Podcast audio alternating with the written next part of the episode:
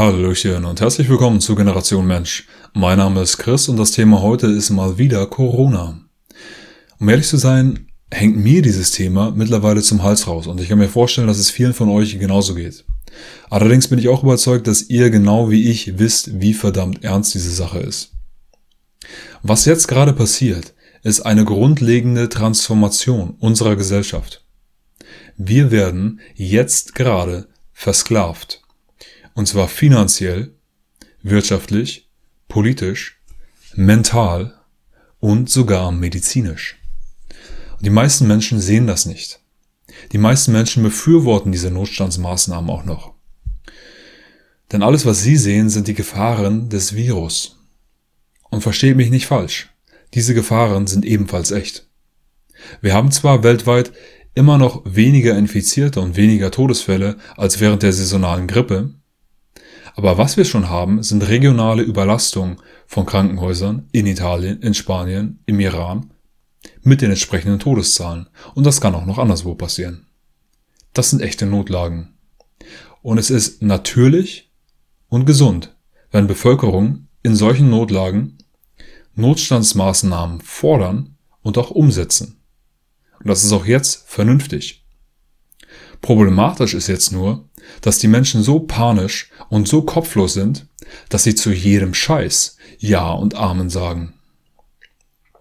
Ich habe hier einen ganzen Stapel von Meldungen und jeder einzelne von denen ist für sich genommen schon sensationell.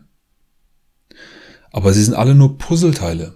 Wenn man diese Puzzleteile zusammensetzt, sieht man ein größeres Bild. Und dieses größere Bild ist die Versklavung der Menschheit. Die neue Corona-Weltordnung. Und ich sage das nicht leichtfertig. Mir ist klar, dass ich mit meiner Kritik an den aktuellen Notstandsmaßnahmen in der Minderheit bin. Die meisten in Deutschland befürworten Ausgangssperren. Auch in Italien, wo diese Ausgangssperren schon herrschen. Die Beliebtheit des Ministerpräsidenten ist dort in astronomische Höhen geschnellt. Die Menschen finden es großartig, eingesperrt zu werden. In Deutschland habe ich Studien gesehen bei Focus Online. 5000 Befragte, drei Viertel waren für Ausgangssperren. FAZ 25.000 Befragte, zwei Drittel waren für Ausgangssperren. Ich werde jetzt erstmal aufzeigen, warum Ausgangssperren Bullshit sind dann werde ich auch zeigen, warum auch die Maßnahmen, die jetzt gerade in Deutschland verabschiedet wurden, diese Ausgangssperre Light, Bullshit ist. Und dann werde ich zeigen, welche Maßnahmen tatsächlich sinnvoll sind. Und das sind Maßnahmen, die wir auch jetzt noch umsetzen können. Und da müssen wir auf keinen Politiker warten. Das können wir einfach machen. Dann zum Schluss werde ich das große Bild zeigen. Was verdammt nochmal wird hier eigentlich gespielt? Was ist hier eigentlich los? Ich fange erstmal an mit den Ausgangssperren. Und man könnte jetzt sagen, das ist jetzt irrelevant, weil wir in Deutschland diese Ausgangssperren nicht haben. Aber ich will trotzdem darauf eingehen. Und zwar darauf, was Mediziner, was Virologen zu Ausgangssperren sagen. Ich will anhand dessen zeigen, dass diese Ausgangssperren sinnlos sind, was wiederum zeigt, wie weit verbreitet diese Sklavenmentalität schon verbreitet ist. Denn die meisten Deutschen befürworten Ausgangssperren, obwohl die Virologen und die Mediziner dagegen sind. Überwiegend. Also, Bonner Generalanzeiger, Interview mit Weltärztepräsident Montgomery. Er sagt, ich bin kein Freund des Lockdown. Wer so etwas verhängt, muss auch sagen, wann und wie er es wieder aufhebt. Da wir ja davon ausgehen müssen, dass uns das Virus noch lange begleiten wird, frage ich mich, wann wir zur Normalität zurückkehren. Man kann doch nicht Schulen und Kitas bis Jahresende geschlossen halten. Denn so lange wird es mindestens dauern, bis wir über einen Impfstoff verfügen. Italien hat einen Lockdown verhängt und hat einen gegenteiligen Effekt erzielt. Die waren ganz schnell an ihren Kapazitätsgrenzen, haben aber die Virusausbreitung innerhalb des Lockdowns überhaupt nicht verlangsamt. Ein Lockdown ist eine politische Verzweiflungsmaßnahme, weil man mit Zwangsmaßnahmen meint, weiterzukommen, als man mit der Erzeugung von Vernunft käme. Nächster Artikel, Bild. Man kann von der Bild halten, was man will. Sie zitieren hier einfach nur diverse Virologen. Professor Jonas Schmidt-Kanasit. Ich sage entschieden nein. Die Auswirkungen auf eine weitere Verbreitung des Virus ist nur gering, aber die gesundheitlichen Auswirkungen auf die Bevölkerung sind immens. Das geht hin bis zu einer Zunahme bei Herzinfarkten und Schlaganfällen, weil die Leute nicht damit klarkommen würden. Professor Hendrik Streeck. Die Ausgangssperre würde nur unserem Immunsystem schaden. Man muss den Menschen die Möglichkeiten geben, sich fit zu halten. Professor Alexander Kekulé. Eine bundesweite Ausgangssperre wäre epidemiologisch unbegründet, wirtschaftlich desaströs und eine soziale Katastrophe.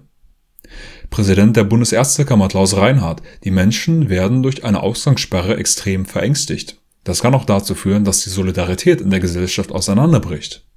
Ja, das kann auch dazu führen, dass die Anzeigen wegen häuslicher Gewalt um das Dreifache steigen, so wie in China während des Lockdowns beispielsweise. Bayerischer Rundfunk, Epidemiologe Timo Ulrichs. Soziale Kontakte reduzieren reicht aus. Michael Lölscher, Leitung, Leiter der Abteilung für Infektions- und Tropenmedizin an der Ludwigs-Maximilians-Universität in München, hält Ausgangssperren ebenfalls nicht für notwendig. Er sagt, zunächst werden die Fallzahlen jetzt trotz erhöhter Vorsicht weiter steigen, da es dauert, bis die Krankheit bei den bereits Infizierten ausbricht, wie man in Südkorea gesehen hat. Allerdings hat man die Krankheit da mittlerweile ganz gut im Griff. Ohne Ausgangssperren. Was man in Südkorea macht, da komme ich gleich noch drauf. Christian Drosten, Chef-Virologe an der Charité in Berlin. Es ist nicht so, dass wenn man sich beim Spazierengehen begegnet, sofort infiziert. Professor Karin Mölling habe ich in der letzten Folge interviewt. Sie ist auch gegen Ausgangssperren. Dr. Heiko Schöning wurde interviewt bei 100 Monkeys, auch sehr interessant, ist ebenfalls gegen Ausgangssperren. Professor Sucharit Bhakti, Facharzt für Mikrobiologie und Hygiene. Er sagt, die aktuellen Maßnahmen des Staates zur Bekämpfung der Corona-Krise sind selbstzerstörerisch. Wenn die Gesellschaft diese Maßnahmen durchführt, gleicht das einem kollektiven Selbstmord. Harte Worte, nicht wahr? Und jetzt würden viele bestimmt sagen, wovon redet der Typ? Wir machen doch diese ganzen Schließungen gerade deswegen, damit wir Leute schützen und Leben retten, oder nicht? Nun, Schließungen haben Kosten. Und wenn man den Menschen die Möglichkeit nimmt, ihre Lebensunterhalt zu verdienen, dann gehen sie pleite. Und das wird auf uns zukommen, und zwar massenhaft, wenn wir das weiter so fortführen, wonach es leider momentan aussieht. Und dann kann es sein, dass die Wirtschaftskrise, die wir jetzt auslösen, die letzte Finanzkrise von 2008, 2009 in den Schatten stellt. Das wird dann eher so wie 1929 werden. Das wird richtig unschön. Und die, die das dann überleben wirtschaftlich und nicht pleite gehen, die werden dann höchstwahrscheinlich Schulden haben. Und zwar hohe Schulden. Und Schulden töten. Das haben viele vielleicht noch nicht ganz so im Blick. Aber das ist ein Fakt. Ich will dazu mal ein paar Artikel zitieren. Einer hier ist von T-Online aus dem Jahr 2012. Das waren ein paar Jahre nach der letzten Schuldenkrise. Da heißt es, Schuldenkrise treibt Menschen in den Selbstmord. Vor allem in Griechenland und Italien wissen viele Handwerker, Arbeitslose und Rentner oft keinen anderen Ausweg. In Griechenland zündete sich ein Rentner auf offener Straße an. In Bologna ein Unternehmer vor dem Finanzamt. Es gab eine 20-prozentige Zunahme der Selbstmorde in beiden Ländern seit Beginn der Finanzkrise. Sowas kommt jetzt allgemein auch in anderen Ländern auf uns zu. In Salon, da ging es um Studentenkredite in den USA insbesondere, aber der Punkt sind Schulden und Selbstmord. 90 Prozent der Verschuldeten leiden unter Nervosität, mehr als die Hälfte unter Depressionen. Jeder 15. dachte über Selbstmord nach, um den Schulden zu entkommen. Erlue. Schuldenprobleme sind bei Selbstmordopfern achtmal häufiger als beim Rest der Bevölkerung. BBC. In Großbritannien gibt es 100.000 Selbstmordversuche von Schuldnern pro Jahr. Das sind mehr als fünfmal mehr, als dort jährlich an der Grippe sterben. Deswegen ist, nennt der Professor Bhakti das kollektiven Selbstmord, weil es genau dazu führen wird. Genau das kommt auf uns zu. Aber die Ausgangssperren helfen doch, oder? Die beschützen doch die Leute, jetzt in Deutschland. Was haben wir denn hier? Ein Kontaktverbot? Ein Arbeitsverbot für Leute mit Publikumsverkehr? Hilft das denn wirklich? Den meisten Menschen droht wegen Corona sowieso nicht besonders viel. Wer ein vernünftiges Immunsystem hat und jung genug ist, dem passiert in aller Regel wenig bis nichts. Das sagen die Zahlen. Artikel aus der Welt. Die Hälfte der Todesopfer in Italien hatte mindestens drei Vorerkrankungen. Ein Viertel hatte zwei Vorerkrankungen und das restliche Viertel hatte eine Vorerkrankung. Im Schnitt waren sie 80 Jahre alt. Und mit Vorerkrankung ist nicht Schnupfen gemeint. Die hatten Diabetes, Krebs, hohen Blutdruck, Herzkrankheiten. Die waren richtig krank.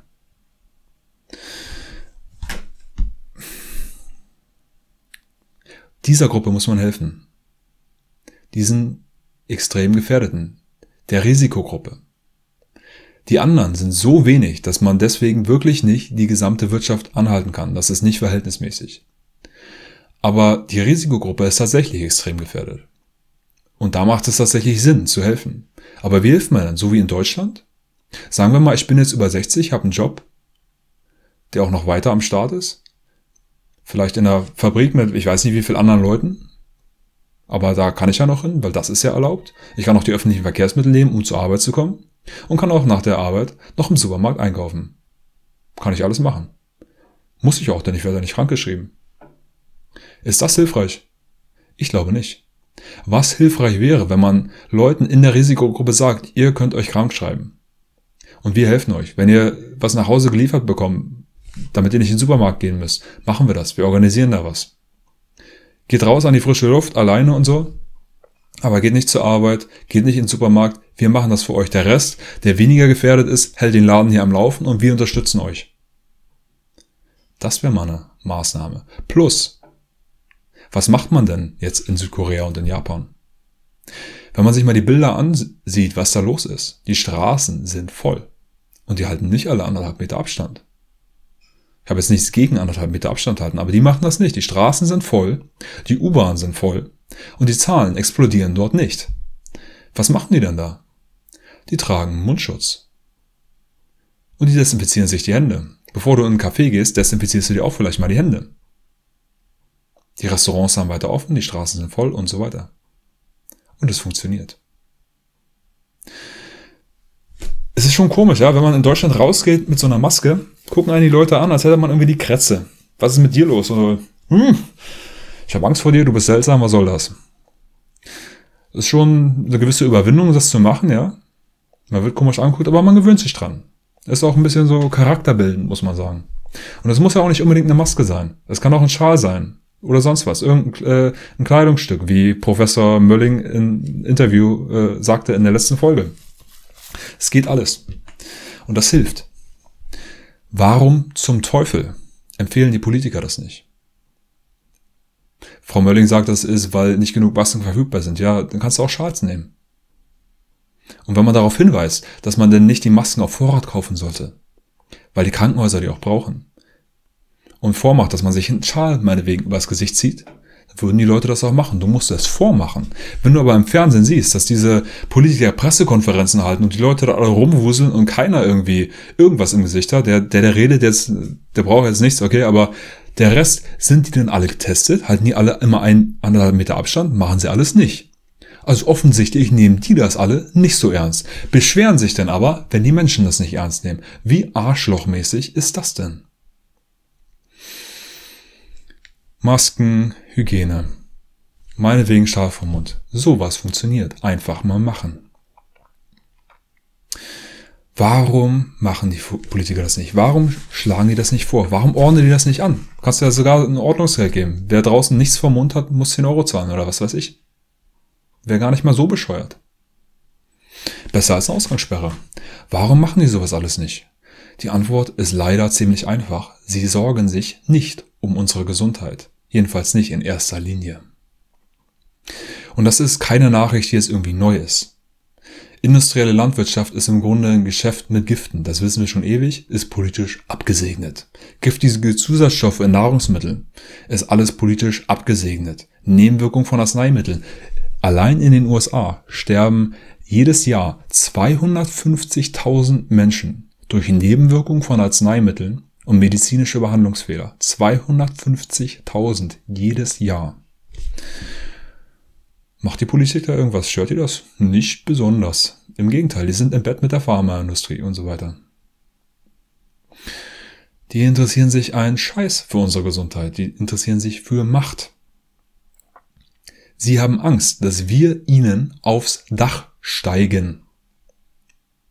Wenn zu viele Tote da sind wenn auf einmal die Sage rausgekarrt werden wie in Italien und man keinen Platz mehr für die hat, Wenn wir die Szenen sehen, wie die Krankenhäuser überlastet sind, dann werden Leute nämlich sauer. Und wenn Leute sauer sind, kann es schon mal sein, dass sie auf einmal vom Parlament stehen und die Leute da rauswerfen wollen. Davor haben Politiker Angst. Die scheren sich einen Scheiß um unsere Gesundheit. John Pilger hat kommentiert, hervorragender australischer Kommunist, äh, Kommunist. Journalist. 24.600 Menschen verhungern täglich. Erklärt man eine Pandemie? Nö. Natürlich, es gibt das Welthungerprogramm und so weiter und so weiter, aber diese Programme sind alle so fadenscheinig. Ich bitte euch. 3000 sterben täglich an Malaria. Könnte man so leicht verhindern. Nope. 10.000 sterben jeden Tag, weil sie sich keine medizinische Behandlung leisten können. Weil wir ein korporatokratisches Gesundheitssystem haben. Gierige Gesundheitsindustrie, gierige Pharmaunternehmen, korrupte Regierung machen die Deals zusammen, organisieren das System. Das, was uns angeboten wird, ist ineffizient, ist zu teuer. Könnte alles viel besser sein, wenn man dieses System befreien würde. Befreien heißt, ich kann mir selbst aussuchen, was für eine Versicherung ich will, und die müssen nicht die staatlichen Regeln befolgen, sondern kann sich selber. Ich kann mir aussuchen, was für Regeln diese Versicherung haben soll. Ich kann mir aussuchen, was für eine Behandlung ich haben will. Und das würde viel billiger, viel effizienter sein. Aber nein. Denn ihnen geht es um Macht und um Geld. Das ist das System, in dem wir leben. Leider.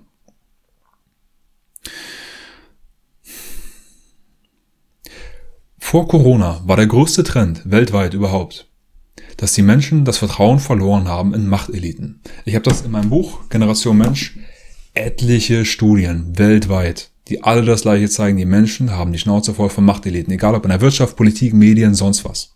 Dieses Buch ist übrigens 100% kostenlos auf meiner Website. Und die Menschen haben so langsam rausgefunden, was es ist, was hier eigentlich los ist. Fiat-Geldkartell. Wie funktioniert eigentlich unser Geldsystem?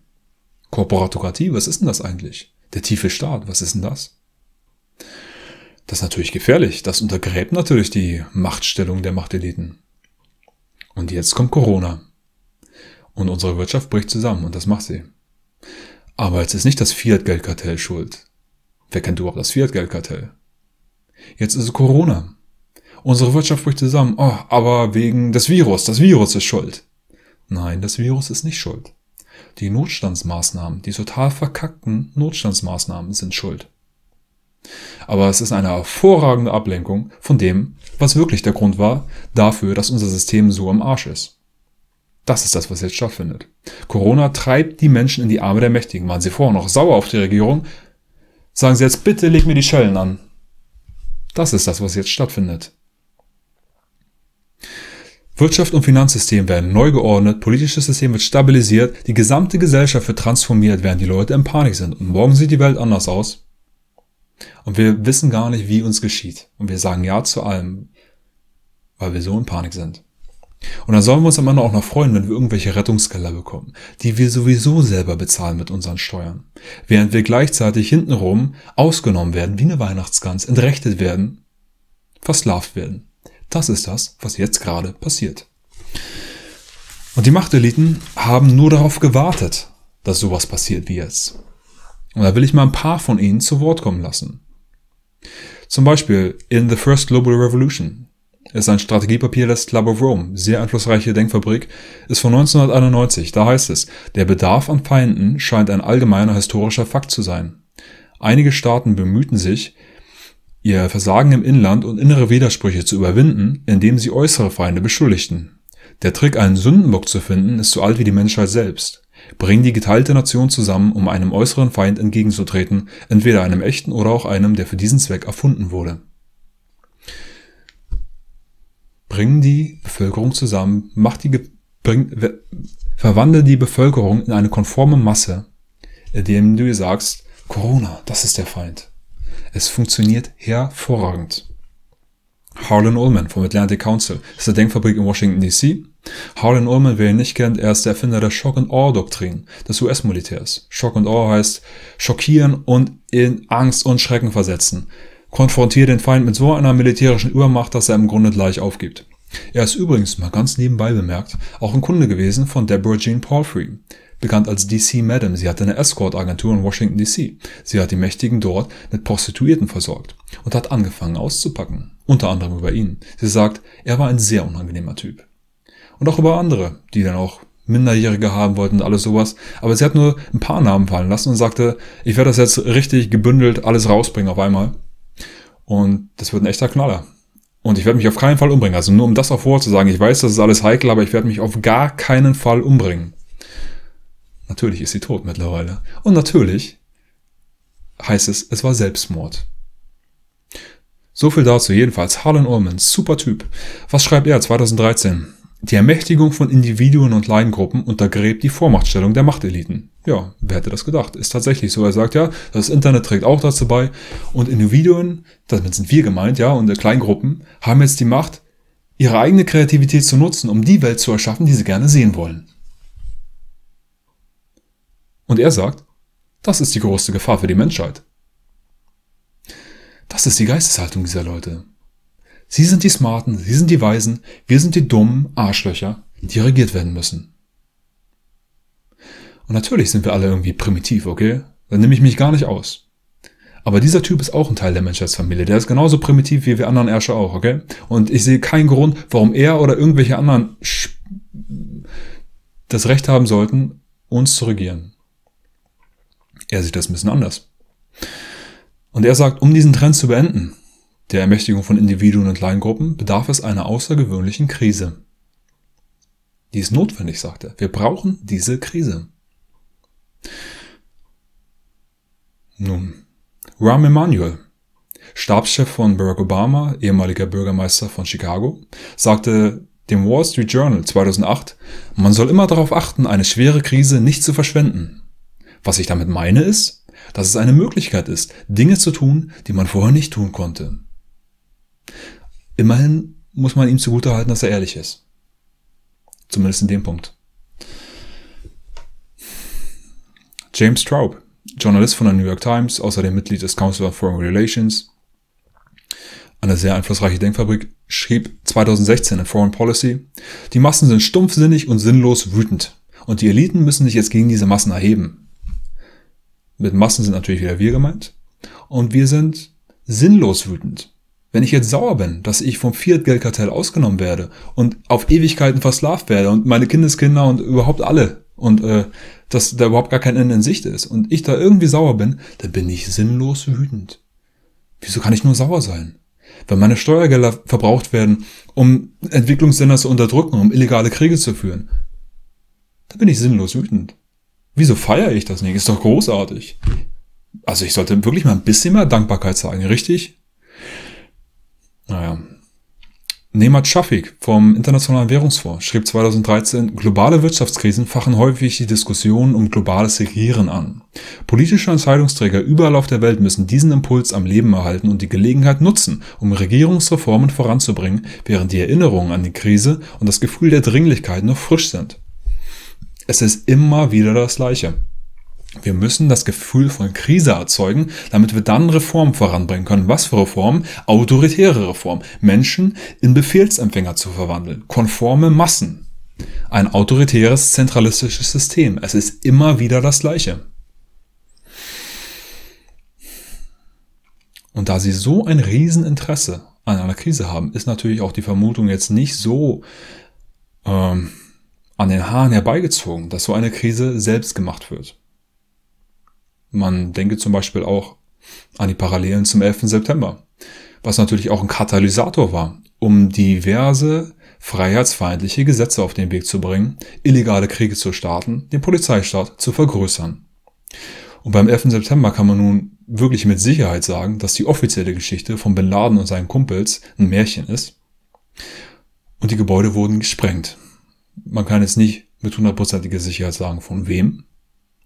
Man kann auch nicht mal mit hundertprozentiger Sicherheit sagen, wie. Aber sie wurden gesprengt, das kann man sagen. Und ob dieser Virus jetzt natürlich entstanden ist oder ob der da platziert wurde, ist auch noch nicht gesagt. Die USA, wie ich in Generation Mensch schreibe, haben in ungefähr 25 Ländern Biowaffenlabors. Es gibt eine UN-Biowaffenkonvention, es gibt ein Zusatzprotokoll, das nie unterschrieben wurde, und weil das nie unterschrieben wurde, gibt es keinen Kontrollmechanismus. Und die USA sind garantiert auch nicht die einzigen mit Biowaffenlaboren.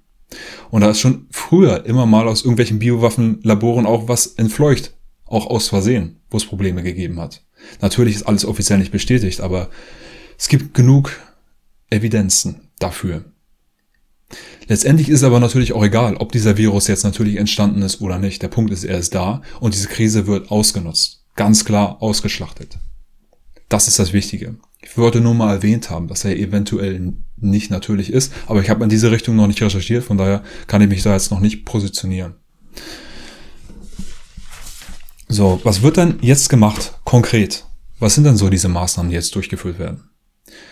Zum Beispiel Niedersachsens Innenminister Pistorius sagt, wir brauchen jetzt härtere Strafen gegen Fake News. Dann ist ja super gefährlich. Wenn die Leute jetzt auf Facebook lesen, dass sie Bleichmittel trinken sollen, also das können wir natürlich nicht aushalten. Ja, und das Argument klingt ja dann sofort auch total schlüssig, weil Bleichmittel trinken, ja, da kriegt man irgendwie schiefe Zähne von, das wollen wir nicht. Also, nein, es ist trotzdem natürlich kein Grund. Der Punkt ist, wenn du irgendeine Zentralstelle schaffst, die zensieren kann, ist immer auch die Gefahr, dass diese Stelle diese Macht ausnutzt, missbraucht für politische Gründe. Und da sehen wir ja schon bei Zensur, die stattfindet. Durch Veränderungen von Googles Suchalgorithmus und auch durch Zensur auf Facebook, auf YouTube, auf Twitter, Schattensperrung und so weiter. Das ist alles oder zum Großteil politisch motiviert. Es ist immer begründet mit gegen Terrorismus und gegen Falschnachrichten und so weiter. Aber wir sehen, dass es einfach auch gegen unbequeme politische Meinung eingesetzt wird. Bestes Beispiel ist Alex Jones, der überall verwandt ist. Weil er Korruption bloßstellt. Soll man nicht machen, anscheinend.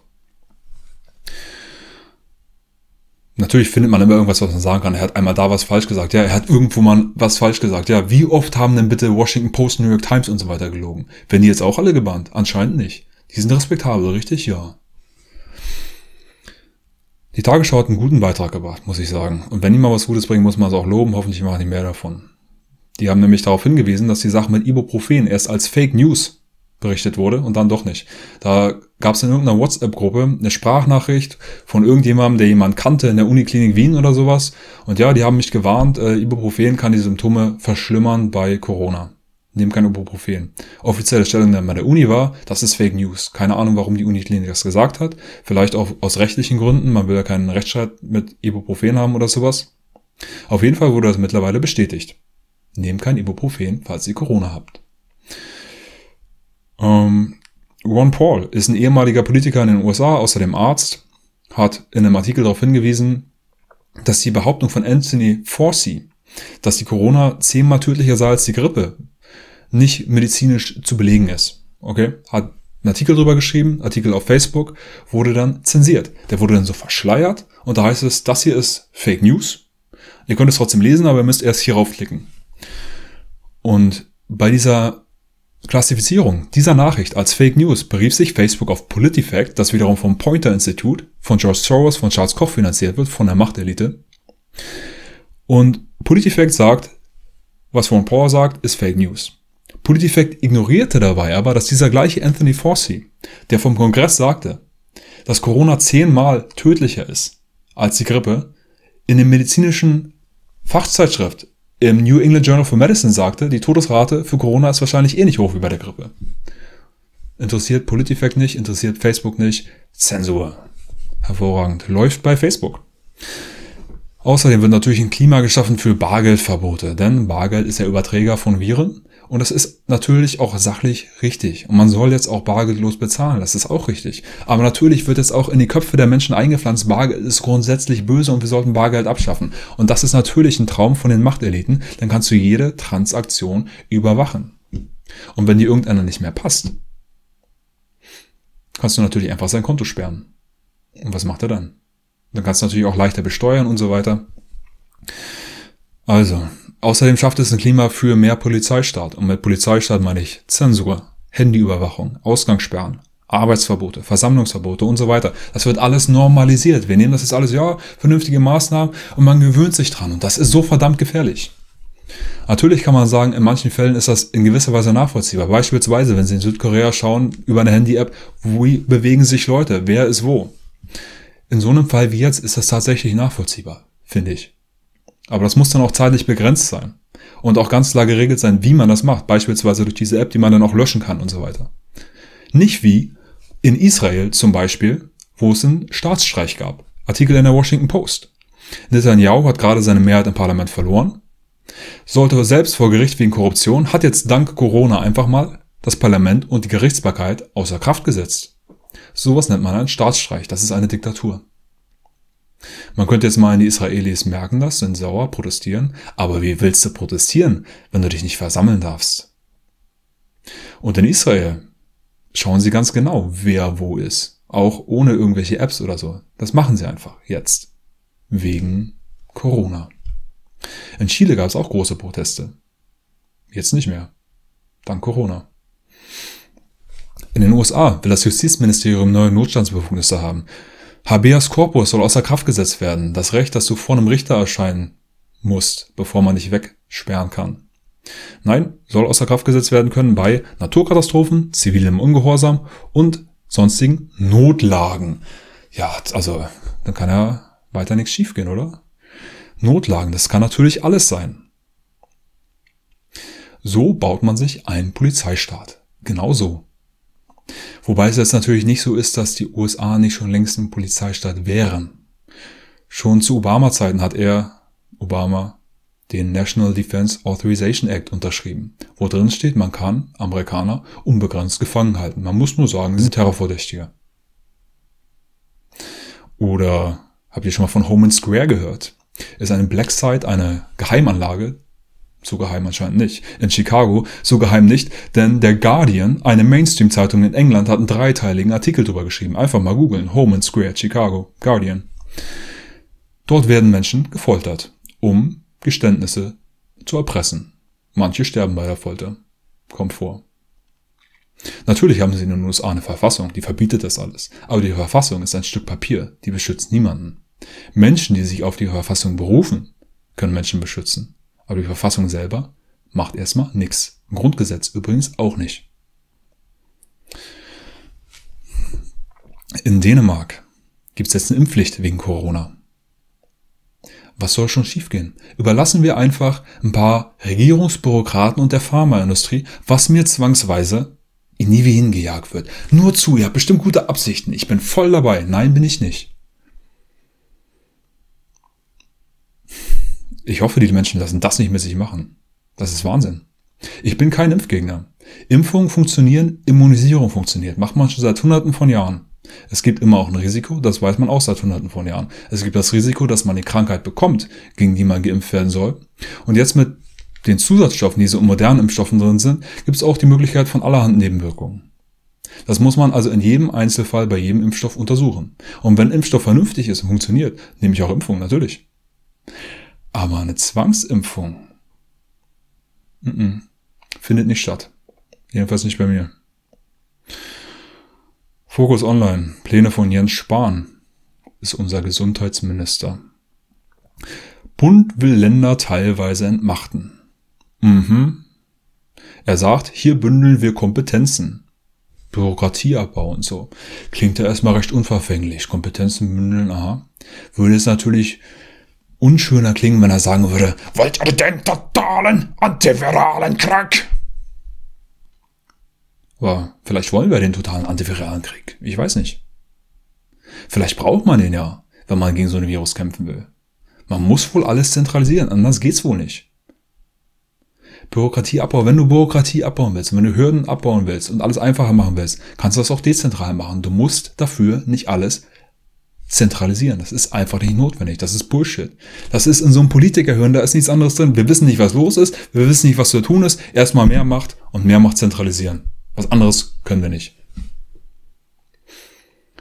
Was ist denn jetzt passiert bei Corona? Wir hatten zu wenige oder haben zu wenige Beatmungsmaschinen, zu wenige Masken und so weiter. Aber da gab es Lösungen. Und zwar von Leuten mit 3D-Druckern. Die haben angefangen, die Teile zu drucken für die Beatmungsmaschinen. Die haben angefangen, Masten zu drucken. Nicht wegen irgendeiner Zentralisierung. Das waren keine Staatsfuzis. Das waren keine Leute von der WHO. Das waren einfach normale Leute. Ein kanadischer Doktor hat Beatmungsmaschinen so zusammengesteckt, dass man es mit einer Beatmungsmaschine neun Menschen beatmen kann. Hat er einfach so gemacht. Keine Zentralisierung, er macht es einfach. Komisch, geht irgendwie. Unser Wirtschaftsminister Schweinchen Dick, offensichtlich unersättlich, sagt, Firmen sollen notfalls verstaatlicht werden. Hervorragend. Erst machen wir euch pleite und wenn ihr pleite seid, übernehmen wir den Laden. Noch Fragen? Wie verdammt asozial. Gleiches übrigens mit den ganzen Staatsanleihenkäufen und Firmenkrediten von der Zentralbank. Im Grunde übernimmt dann die Zentralbank diese Unternehmen, kauft sich zumindest da ein, übernimmt da einen Teil davon. Und bestimmt auch, wer überlebt und wer nicht. Hervorragend. Großartig. Mehr Macht für die Zentralbank. Warum nicht? Sie sind unsere Retter. Natürlich. Sie haben uns nicht pleite gemacht. Nein, nein, sie retten uns. So funktioniert das. Wem das alles noch nicht genug ist, der schau mal in den Spiegel. Bernhard Sand schreibt dort, Covid-19 beweist es uns jetzt von Tag zu Tag. Kriegen wie diese Bräuch Krisen wie diese bräuchten eine Art Weltregierung. So vorläufig und unvollkommen sie unter dem Druck der sich überschlagenen Ereignisse auch sein mag. Und da habe ich doch nur noch eine Frage. Wie ist das eigentlich, wenn man keine Ahnung hat, lieber Herr Zandt? Einfach mal eine Weltregierung aus dem Boden stampfen. Jetzt so spontan, egal, behelfsmäßig, was soll's. Hauptsache zentralisieren. Hauptsache mehr Macht zentralisiert auf globaler Ebene. Was soll schon schiefgehen? Ja, würde mir jetzt überhaupt nichts einfallen. Warum sind wir da nicht schon vor drauf gekommen? Allerdings gibt's auch ähm, Leute, ich würde mal sagen, aus der Machtelite, ich würde jetzt Bernhard Sand vielleicht nicht zur Machtelite zählen, aber schreibt immer für ein Mainstream-Magazin. Aber es gibt Leute aus der Machtelite, die haben Bedenken, dass diese ganze internationale Zentralisierung von Macht jetzt irgendwie gefährdet ist. Zum Beispiel Philipp Legrand war Berater des EU-Kommissionspräsidenten und er schreibt in Foreign Policy, dass er jetzt diese Krise den Globalismus, so wie wir ihn kennen, ähm, gefährdet, quasi umbringt. Und der Grunde das so, dass wir jetzt sehen, dass Grenzkontrollen nachweislich offensichtlich dabei helfen, die Ausbreitung des Virus zu verhindern. Und man sieht auch, dass so internationale Warenströme eben anfällig sind, wenn zum Beispiel jetzt so eine Epidemie kommt. Und dass das eher zu einem gewissen Nationalismus führt. Dann sagt er, jetzt müssen wir uns schon neue Argumente ausdenken, wenn wir diese Internationalisierung vorantreiben müssen. Aber ich kann ihn beruhigen, diese Argumente kommen. Und wir werden natürlich alle gemeinsam in dieser Wirtschafts- und Finanzkrise stecken. Und wer uns dann retten wird, sind natürlich die internationalen Finanzorganisationen, die Bank für den internationalen Zahlungsausgleich, internationale Währungsfonds und so weiter. Und die werden dann als Retter präsentiert. Sind natürlich überhaupt erst daran schuld, dass wir überhaupt in dieser ganzen Misere sind, aber nein, nein, nein, nein, nein, das wird alles genau umgedreht. Und er hatte äh, in gewisser Weise recht, ja. Also ein gewisser Nationalismus wird man auch mehr sehen. Die Leute wollen jetzt nicht in einem globales Tarn leben. Das wird nicht stattfinden. Und man sieht, dass die Nationalstaaten auch in dem Sinne ein bisschen wieder gefestigter werden, aber auch auf jeden Fall autoritärer werden. Aber was auch passiert, ist, dass diese autoritären Nationalstaaten international schon enger vernetzt werden. Über diese internationalen Finanzorganisationen und so weiter. Und da werden noch alle mit dabei sein. Auch China, Russland, die USA, einfach alle. Da sind sie alle einer Meinung. Wer zuletzt dagegen war, gegen diese ganze internationale Finanzordnung, gegen das internationale Fiat-Geldkartell, war Libyen. Und was mit Libyen passiert ist, wissen wir ja. Es war das Land mit dem höchsten Lebensstandard in Afrika, relativ fortschrittlich, relativ freiheitlich, definitiv wohlhabend und die wollten eine eigene Währung entwickeln. Eine goldgedeckte Währung. Wie eine gedeckte Währung? Nicht ein Fiat-Geld? Gedeckte Währung? Verrückt. Also, da sagte der Sarkozy, Libyen ist eine Bedrohung für die finanzielle Sicherheit der Menschheit. Kann man sich das vorstellen? Dieses kleine Land Libyen, einfach nur dadurch, dass sie ihre eigene Währung machen wollen, bedrohen die den Rest der Welt? Kann uns doch egal sein, was die für eine Währung machen. Anscheinend nicht. Es soll kein Positivbeispiel geben von einem Land, das außerhalb des aktuellen Finanzsystems operiert und dabei auch noch wohlhabend ist. Um Himmels Willen, das ist eine, Finanzie das ist eine Bedrohung für die Menschheit, ja. Vielleicht nicht für mich und dich, aber für die Machtelite. Und dieses Land wurde dann einfach mal ganz bewusst aufgrund von Lügen in die Steinzeit zurückgebombt. Massenmord, organisierter Massenmord, ein Riesenverbrechen. Die Geschichte erzähle ich auch hier in diesem Buch, wen es interessiert.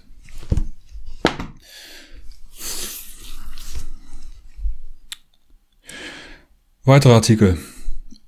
Council of Foreign Relations.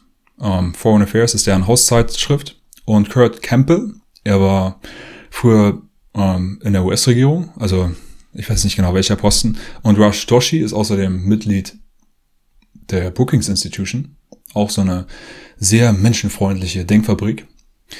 Und sie liefern ein paar neue Argumente für eine Weltregierung. Sie sagen, also China war zwar erst hatte zwar erst den Ausbruch verschwiegen des Coronavirus, aber dann ja medizinische Hilfsgüter in alle Teile der Welt verschickt. Sie sind so gütig und so großzügig. Das ist toll, was China gerade macht. Und China instruiert seine Diplomaten gezielt, Reformen voranzutreiben, mit der man globales Regieren umsetzen kann. Und das ist alles schon ziemlich großartig und da sollten jetzt alle mitmachen. Ja, China hat den Ausbruch zuerst verschwiegen. Das haben sie ganz richtig beobachtet. Und das ist richtig scheiße gewesen. Sie hatten da diesen Arzt, diesen Whistleblower, der hat gesagt, hey, wir haben hier was Neues, das ist gefährlich, wir sollten uns das mal ansehen. Und die chinesische Regierung hat das gemacht, was autoritäre Staaten so machen, wenn schlechte Nachrichten kommen. Diese Nachrichten zu unterdrücken. Es darf nicht sein, was nicht sein darf. Es kann nicht sein, was nicht sein darf. Du hältst jetzt die Schnauze, mein lieber Arzt. Oder dieser Arzt ist dann irgendwann selbst gestorben an Corona, leider. Und als sich das dann nicht mehr verschweigen ließ, hat China gesagt, oh, ähm, ich glaube, wir haben hier doch ein Problem. Aber ist alles egal, China ist trotzdem cool, sagen die beiden vom Council on Foreign Relations. Und wer sich jetzt wundert, dass so Leute der westlichen Machtelite so abfahren auf Chinas autoritäres diktatorisches Modell, der muss, äh, also weiß nicht, der hat ähm, eine Weile nichts gelesen oder so, weil in den 70ern hat dort David Rockefeller schon geschrieben, From a China Traveler. Das erschien in der New York Times und David Rockefeller hat geschwärmt vom chinesischen System. Es ist so großartig, diese nationale Einheit und was die Regierung da durchsetzen kann mit dieser autoritären Macht, die die haben. Wir lieben es. Es ist großartig, herrlich. Wir wollen mehr davon. Das ist genau deren Ding.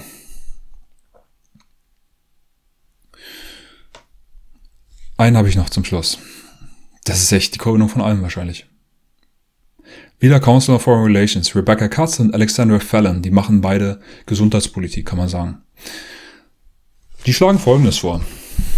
Die Weltgesundheitsorganisation muss die alles bestimmende zentrale Autorität bei Epidemien werden.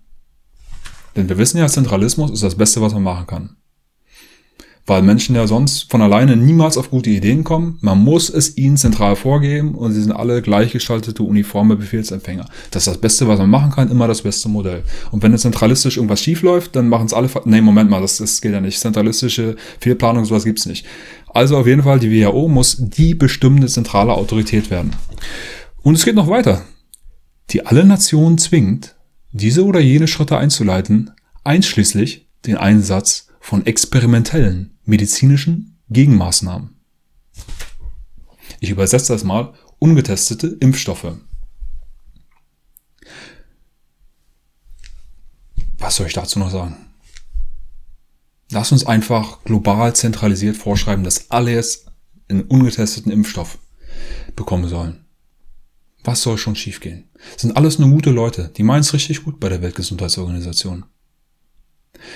Und das meine ich halb ernst, denn vielleicht sind das wirklich aufrichtige Weltverbesserer, aber größenwahnsinnige, verdammt größenwahnsinnige Weltverbesserer. Und das ist verdammt gefährlich. Wer ist denn überhaupt gerade Chef bei der WHO? Ähm, wie heißt denn? Tedros Adhanom Ghebreyesus. Seit 2017 aus Äthiopien. Aber irgendwie waren die Äthiopier dagegen, dass er Chef von der Weltgesundheitsorganisation wird. Die Äthiopier waren überhaupt der Meinung, dass der sich aus der Politik raushalten sollte. Die waren überhaupt nicht zufrieden mit diesem Typen. Warum eigentlich nicht? Der war vorher Gesundheitsminister in Äthiopien und Außenminister. Nun, weiß nicht. Ähm, die sagen, weil er ein böser Mensch war, weil er Teil einer diktatorischen Regierung war, weil er Entwicklungshilfegelder nicht für Gesundheit oder Entwicklungshilfe verwendet hat, sondern dafür die Menschen zu unterdrücken. Und das sagen übrigens nicht nur Äthiopier, die noch das Glück hatten, irgendwas sagen zu können, denn das war eine Diktatur. Die bringen Leute um, die nicht das sagen, was die Regierung will. Da wird gefoltert und vergewaltigt. Hat sich in den letzten Jahren ein bisschen gebessert, aber während seiner Zeit war es echt richtig schlimm. Sagt übrigens auch die Menschenrechtsorganisation Human Rights Watch. Die haben ellenlangen Bericht dazu. Die sagen das Gleiche. Diktatur, Missbrauch von Entwicklungshilfegeldern. Und das ist auch übrigens Standard. Kann ein Buch dazu empfehlen von Graham Hancock. Ich glaube, das war noch aus den 80ern. Lords of Poverty. Er schreibt, diese Diktatoren aus Dritte Weltländern stolpern über ihre super teuren Schuhe, während sie sich die Koffer voll machen lassen, wo dann überall Entwicklungshilfe draufsteht, mit dem sie dann ihre Leute unterdrücken. Heute steht zum Beispiel Klimaschutz drauf. Und was dabei herauskommt in diesen Ländern, ist Unterdrückung und ist Landraub. Dokumentiere ich auch alles in diesem Buch. Sehen wir denn nicht mehr? Wir sehen nur, dass wir Entwicklungshilfe draufschreiben und wir fühlen uns dann großartig dabei. Außerdem hat er eine Cholera-Epidemie in Äthiopien verschleiert. Was heißt das? Also in allen Nachbarländern gab es eine Cholera-Epidemie. In Äthiopien auch, sagen zumindest die Äthiopier, die noch das Glück hatten, irgendwas sagen zu können. Aber unser Freund Tedros sagt, da war nix. Das sagt er einfach auf Papier. Und wenn du eine Diktatur hast und alle mundtot machst, die eine andere Meinung haben, dann ist es auch so. Und dann bist du auf einmal total erfolgreich. Alle haben eine Cholera-Epidemie, nur du nicht. Was bist du für ein großartiger Gesundheitsminister? Dich sollten wir zum Chef der Weltgesundheitsorganisation machen. Und das ist er auch geworden. Und er ist genau der richtige Mann für den Job. Er ist ein Unterdrücker, er ist skrupellos, er kümmert sich einen Scheiß um die Leute, aber er macht nach außen hin einen auf guten Mensch.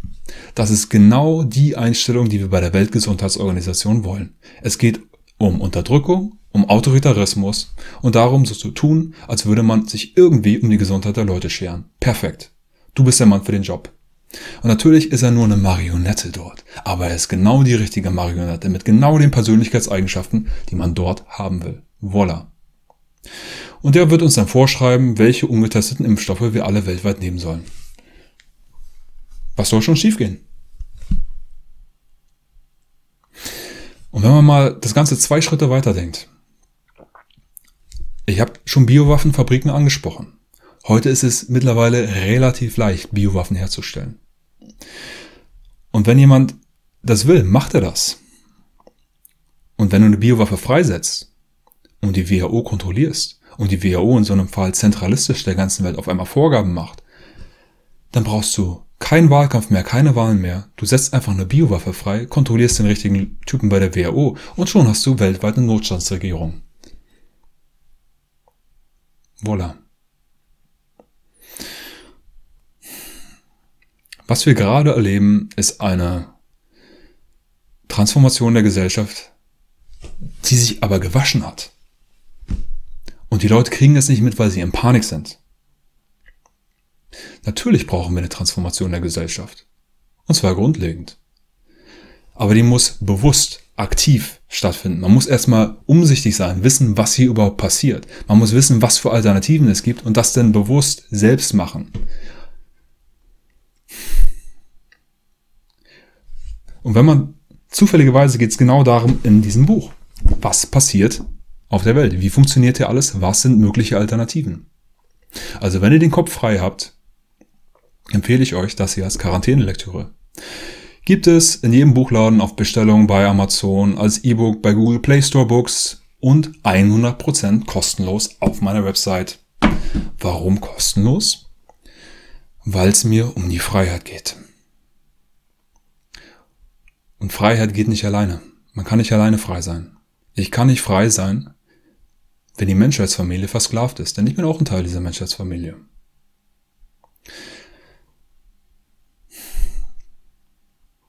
Diese Informationen hier sind revolutionär, sind echt.